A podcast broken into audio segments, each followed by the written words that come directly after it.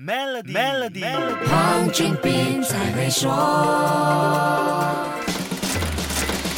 你好，我是黄俊斌。声音社交媒体 Clubhouse 靠着抬高成为用户的入门槛，制造了 FOMO 错失恐惧心理，然后再从技术限制中放宽，先是推出 Android 版本，再来是放弃用户邀请制，一波又一波的刺激互联网用户。这些操作的确令市场话题不断，但 Clubhouse 在2021年整体的发展势头还是大起大落。激情过后，热度消退，Clubhouse 今年九月份的全球下载量滑落到大约一百二十万，跟二月份九百六十万的巅峰，真的是有一段很大距离。问题出在哪里呢？李宗盛的歌词唱了：“春风再美也比不上你的笑，编的再美的爱情故事，还是比不上真实恋爱的感受好。用户体验才是时间考验的关键。”全球对抗新冠疫情的行动管制逐渐放宽，经济活动也恢复活跃，宅在家里的人少了，大家的时间又开始被不同的活动塞满了，上线的时间当然也是跟着少了，或者说上线的习惯恢复到行动管制之前的情况。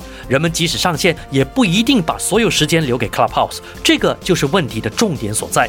用户粘性是社交媒体或者任何 App 的重中之重。你有算过自己手机里有多少个 App 吗？你真正常用的 App？又有几个呢？一份国际研究报告说，我们的智能手机里平均有二十五个 App。假设你的手机里就有二十五个 App，你每天花最多时间用的，来来去去也就是那几个，不是吗？这几个因素加在一起，七除八扣，Clubhouse 能争取到的用户好像又少了许多，还要跟强大对手在缩小的市场里正面交锋，竞争有限的用户时间。这个时候，相信有人会说，之前能够吸引那么多用户，肯定是因为好内容是个好产品啦。这个又说到另外一个重点，那就是内容了。那因为时间的关系，下一集才跟你说这个话题。守住 Melody，黄俊斌才会说。黄俊斌才会说。